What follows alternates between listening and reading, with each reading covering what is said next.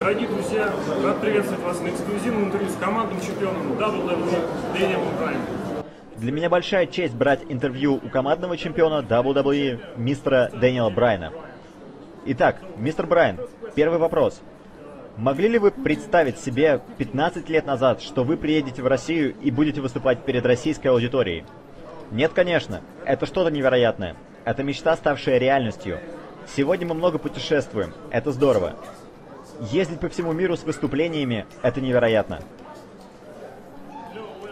Знаете, когда я услышал о том, что вы приедете в Россию, меня просто переполняли эмоции. Итак, вовсю идет обратный отчет к WrestleMania. Ваши планы и ожидания от предстоящего матча за командное чемпионство против Дольфа Зиглера и Биг И Лэнгстона. Я надеюсь, что это будет лучший матч на шоу. Дольф хорош на ринге, он просто великолепен. Биг И под вопросом. Пока что мы не видели его в действии. Что касается меня и Кайна, мы лучшая команда в мире. Должно получиться интересно. Возвращаясь к прошлогодней WrestleMania, на которой случилось весьма печальное событие, антирекорд для матчей за мировое чемпионство на WrestleMania.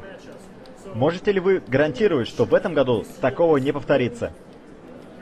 Ну, я бы не стал что-то обещать. Это WWE, тут может произойти что угодно. Но я уверен, что матч будет длиться дольше 18 секунд. Мы надеемся, что так и будет, и хотелось бы пожелать вам победы. Вы стали международной суперзвездой. Вы заработали контракт с WWE. Вы дебютировали на первом сезоне NXT, где на первом же шоу провели великолепный матч против Криса Джерико. Вы совершили потрясающее возвращение на SummerSlam 2010 года в матче против Nexus. Вы выиграли чемпионство США. Вы выиграли мировое чемпионство WWE. Какой самый значимый момент в вашей карьере? Вообще, мой самый любимый момент был сразу после прошлогодней Расселмании. Я проиграл за 18 секунд, я был огорчен этим. Но следующим вечером на Роу весь зал, вся арена скандировала «Yes! Yes! Yes!». Этот матч был уже после выхода шоу из эфира, и его не транслировали по телевизору, но вы можете найти его на ютубе. Аудитория просто сходила с ума. Что бы я ни делал в тот вечер, все сразу начинали скандировать «Yes! Yes!». Было весело. Безусловно, эта кричалка имела огромный успех в прошлом году. Когда WWE проводил свое шоу в Москве, вас на нем не было. Но каждый раз, когда зрителям что-то нравилось, они кричали «Yes, yes, yes». Могли бы вы поделиться со своими фанатами из России тем, как была придумана эта кричалка? Честно говоря, впервые я начал использовать ее, когда выиграл мировое чемпионство. Я радовался тому, что я чемпион мира в тяжелом весе, и каждый раз, когда я выходил на ринг, я кричал «Yes, yes, yes». Но популярность эта кричалка получила тогда, когда мы проводили шоу в Сиатле, откуда я родом.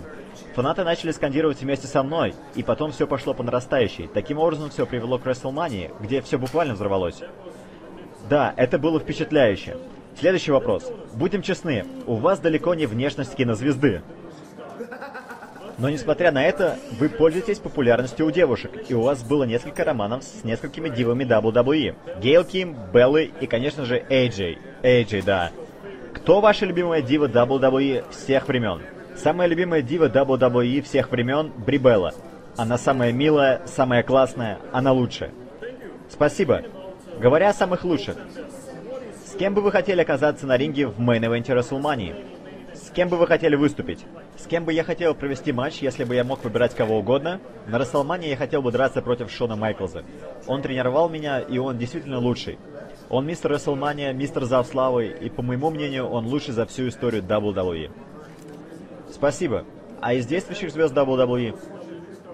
Я бы хотел выйти на ринг против Брока Леснера. Против Брока Леснера? Да, я думаю, что такого матча еще не было в WWE. Подобные матчи вы могли бы увидеть в Японии. Но у этого матча был бы свой стиль, которого ранее никто не видел. Да, безусловно, вы оба замечательные исполнители. Не так давно, с прошлого года, вы выступаете в команде с Монстром, с легендарным Кайном.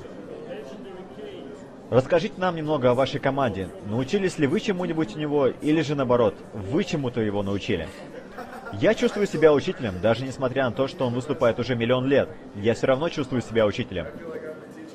Мы многому научились друг у друга. У него есть чему поучиться, он уже долго выступает. Я думаю, что самое главное в нашем союзе то, что мы постоянно ссоримся. Нам это вовсе не на руку, но людям интересно на это смотреть. Согласен. у вас отличный дуэт, из вас отличная команда, и я полагаю, что вы лучшая команда на сегодняшний день. После WrestleMania, после того, как вы защитите свои титулы, вы приедете в Москву, где вас ждет матч против Щита. Сет Роллинс, Дин Эмброуз и Роман Рейнс. Поделитесь своим мнением об этой троице, у кого из них больший потенциал, кто станет наибольшей звездой. Дин Эмброуз или Роман Рейнс, у которого отличные самоанские гены, или Сет Роллинс, которого вы тоже знаете не понаслышке. Каждый из них по-своему примечателен. Я уверен, что у Дина Эмбруза большое будущее. Он очень харизматичный, он очень хорошо справляется с работой на микрофоне. С другой стороны, посмотреть на Сета Роллинза, сразу видно, что он замечательный рестлер. Роман Рейнс, он выступает всего несколько лет, но он очень быстро прогрессирует. Он полностью соответствует стандартам WWE. Ну вот, например, взять меня. Я далеко не крупный парень, я не соответствую тем представлениям, которым обычно придерживаются в WWE. Таких редко выдвигают на главные роли. У Романа Рейнса есть все, что нужно. Он силен, он нравится людям, он хорош на ринге. Я думаю, что у него большое будущее. Помните ли вы свой прошлогодний матч TLC? Да, конечно помню. Ваши комментарии по поводу этого матча. Они немного смешаны. Несмотря на то, что мы неплохо выступили, они представляют собой единое целое. У нас с Кайном и Райбуком такой сплоченности не было. В этом состоит изюминка московского матча. Мы будем защищать свои титулы против щита, а их пока никто не смог победить. Я думаю, что на это интересно будет посмотреть. Безусловно, из вас хороший исполнитель, из вас хороший чемпион. А с недавних пор на шоу Saturday Morning Slam вы стали комментатором. Поделитесь своими впечатлениями, каково это комментировать матчи на шоу WWE. Да, это очень здорово. На этом шоу я называю себя жгучим. Понимаете, это шоу более ориентировано на младшую аудиторию. Это мое любимое шоу, я не пацан, но оно мне нравится. Да, оно забавное. Комментирование – это отличный аспект рестлинга. Мне нравится этим заниматься. В этом вся прелесть рестлинга. Всегда есть чему учиться, что делать в самых различных сферах. Это здорово. Может быть, ваши планы в ближайшем будущем входит заменить Майкла Кола и стать новым голосом WWE. Я никогда не хотел быть голосом WWE. Потому что это очень нервная работа. Тебе постоянно что-то говорят в наушнике, ты должен вовремя уйти на рекламу. Ты должен сказать то, тебе нужно сказать это. Я не справляюсь с такой нервной работой. Кто ваш любимый комментатор на сегодняшний день? Знаете, я думаю, что JBL неплох в своем деле. Хороший выбор. Мэтт Страйкер тоже очень хорош. Хотя он может быть очень надоедливым. У каждого есть свои сильные и слабые стороны. Тот же Майкл Кол. Он уже давно в этой индустрии, но иногда может сказать какую-нибудь глупость. При этом он по-своему очень хорош. Да-да, мы помним, у вас были особые отношения с Колом с самого первого сезона NXT. Давайте поговорим о вашем детстве. В какой момент вы поняли, что хотите стать суперзвездой WWE? Помните ли вы, когда это было? Да, это произошло тогда, когда Дин Маленко и Рэй Мистерио начали набирать популярность в WCW. Я невысокого роста, я немного вешу. Во мне 178 сантиметров роста и 86 килограмм веса. Но тогда эти ребята сломали множество стереотипов, потому что в США ты должен быть достаточно габаритным для выступлений. И тут малыш Рэй Мистерио летает по всему рингу, и это показывали по ТВ. И тогда я задумался, что нет никаких причин, по которым я бы не смог сделать то же самое. Да, это была самая настоящая революция.